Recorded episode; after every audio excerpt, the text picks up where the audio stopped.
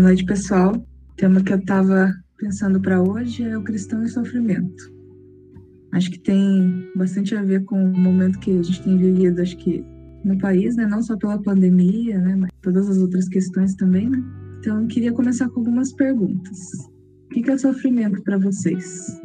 Queria que a gente pudesse estar refletindo alguns segundinhos. O que é sofrimento? O que, que vem primeiro na sua, na sua mente quando você escuta a palavra sofrimento? Qual foi seu último sofrimento, né?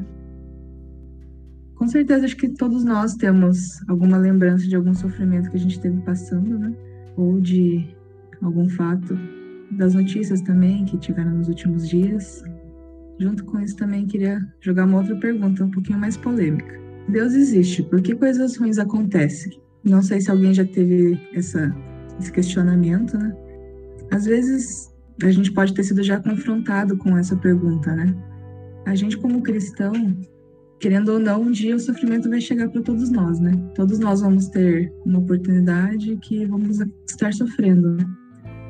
Refletindo um pouquinho sobre o sofrimento, eu cheguei num texto do C.S. Lewis, não sei se alguém já leu esse livro, chama O Poder do Sofrimento. E lá tem uma frase que eu achei bem interessante, que ele fala assim: Deus sussurra em nossos prazeres, fala em nossa consciência, mas grita em nosso sofrimento. Ele é seu megafone para despertar o um mundo surdo.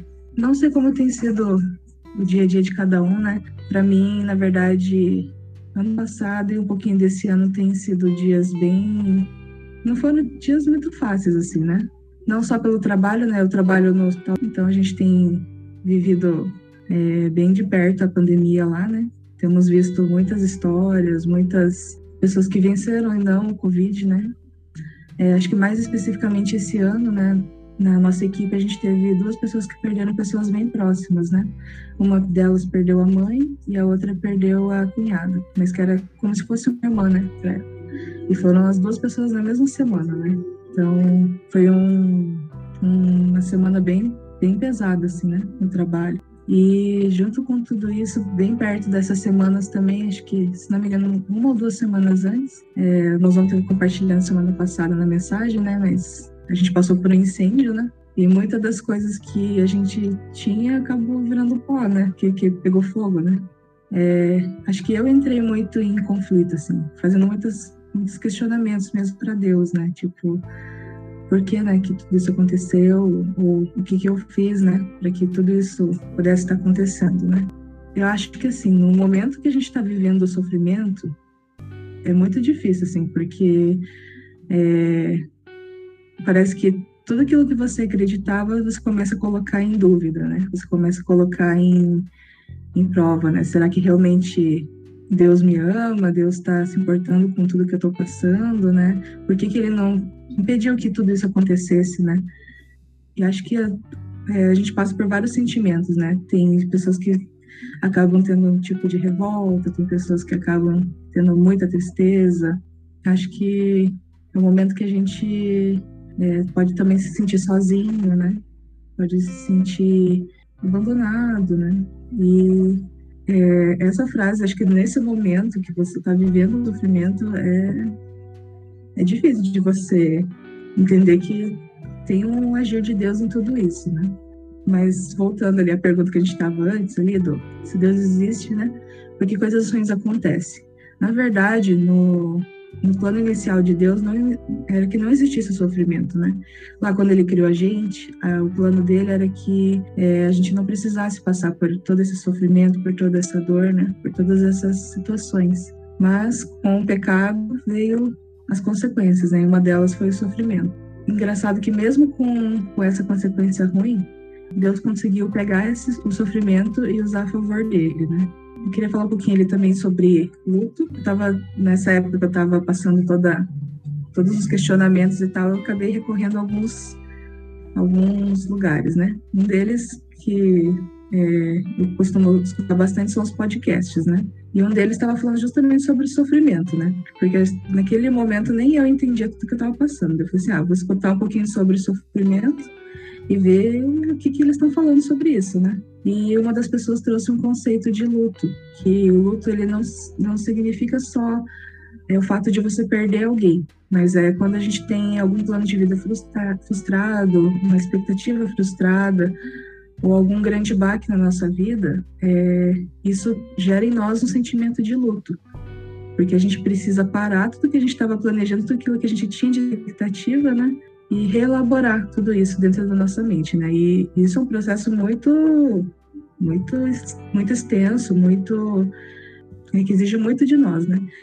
Mas ele é um processo que é muito importante, né? Porque é, a partir desse luto a gente pode reorganizar nossa, nossas, nossas ideias, reorganizar alguns conceitos que a gente tinha, né? Para poder avançar para outras etapas, né? Ao mesmo tempo que o luto é uma oportunidade para a gente avançar, também ele pode se tornar uma armadilha, porque a gente pode estar tá caindo naquela de é, ficar sofrendo cronicamente, né? Então, é, a pessoa pode acabar se vitimando demais ou pode é, acabar sempre voltando nesse ciclo de ah, o que, que aconteceu, por que eu tô sofrendo, né? Lá no podcast que eu escutei, ele falava até que esse sofrimento pode virar até um sofrimento patológico, né? Pode trazer algum tipo de doença, algum tipo de, de doenças mentais, né, também. E um outro que eu escutei falava que o sofrimento é a academia da fé. Eu achei engraçado esse conceito, né?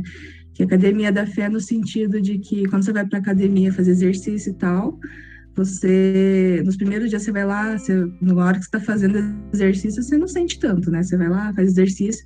No dia seguinte que você foi para academia ou no, nos dois próximos dias, nossa, você não consegue levantar o braço, você fica moído, destruído, né? Então, da mesma forma, é, Deus usa o sofrimento para nos moer, para nos preparar para algo maior, né?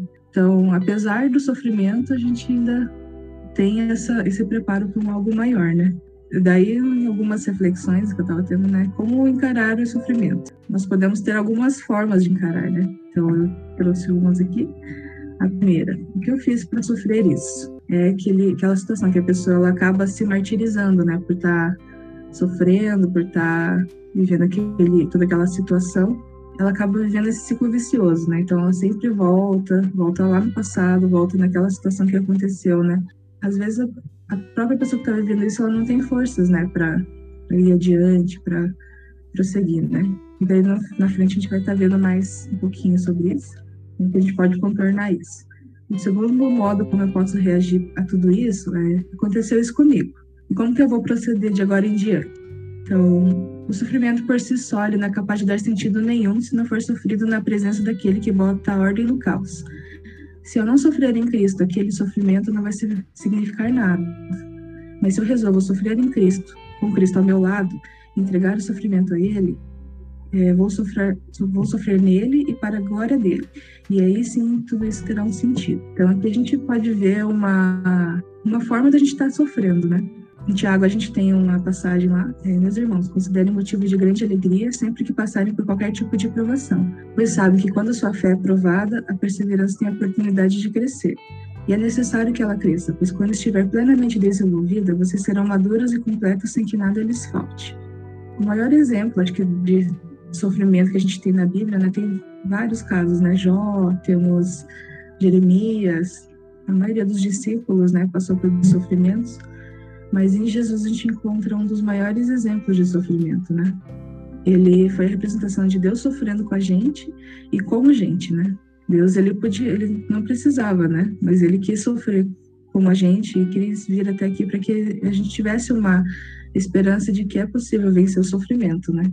A cruz ela é a forma de Deus falar que ele está se importando com o nosso sofrimento e que ele se preocupa com as nossas dores, com o nosso choro e que ele também escolheu sofrer.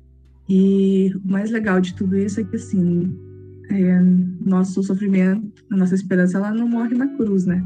Porque Jesus ressuscitou. Então, a partir da cruz, a gente pode ter é, a esperança de que, mesmo que a gente esteja sofrendo, é, a gente vai ter um amanhã, né? A gente vai ter é, uma esperança de um novo dia e podemos crer que todas as nossas lágrimas serão enxugadas.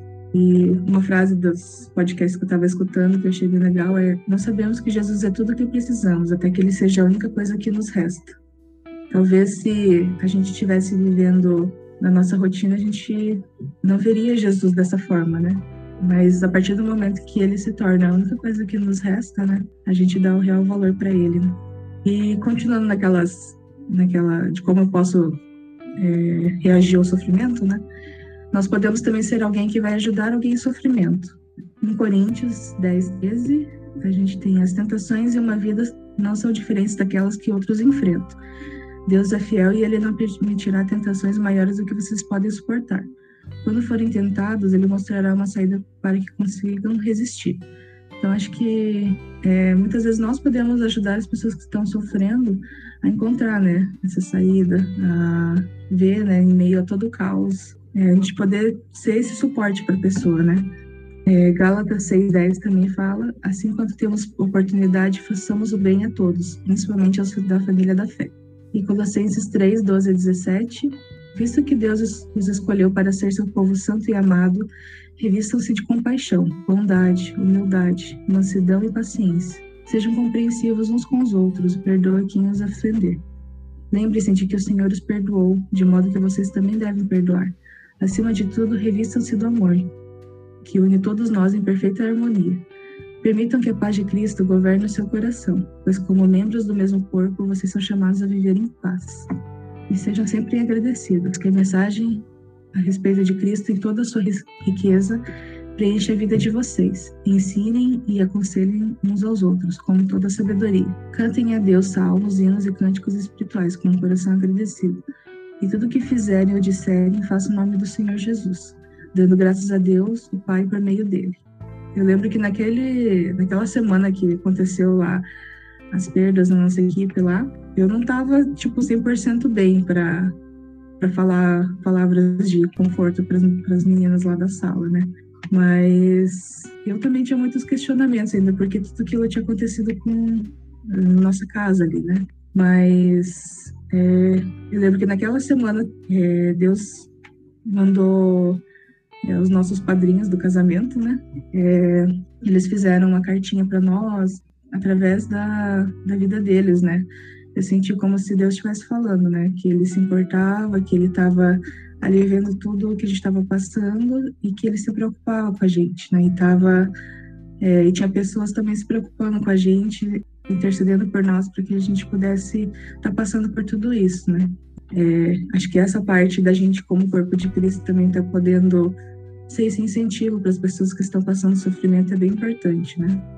Alguns outros pontos também, né? Acho que quem passou por algo parecido com o que as pessoas em sofrimento estão passando, elas têm um pouquinho mais de empatia, né? Por tudo aquilo que a pessoa está passando. Apesar de terem situações que podem ser parecidas, né? A dor de cada um é muito é, individual, né? É muito única, né? E Deus tem um propósito em cada uma delas, né? Mas o fato de você ter alguém que passou por algo parecido, às vezes te ajuda a conversar melhor com a pessoa, né? Entender mais ou menos o que ela está passando, né? Acho que outro ponto que é bem importante para que, a gente possa estar ajudando essas pessoas, né? Estar verdadeiramente presente, estar intercedendo, puder a liberdade, for, e ela tiver essa necessidade, né? O aconselhamento e discipulado. Por último, né? Uma, uma frase que eu achei bem interessante desse filósofo, Peter Cree, ele fala: às vezes Deus não tira nossas lágrimas, mas ele vem sofrer e chorar junto com a gente. Eu queria terminar daí com um momento que a gente pudesse estar refletindo um pouquinho das, da nossa vida, um pouquinho das pessoas ao nosso redor e estar tá colocando diante de Deus. Você tem algo que você tem sofrido agora?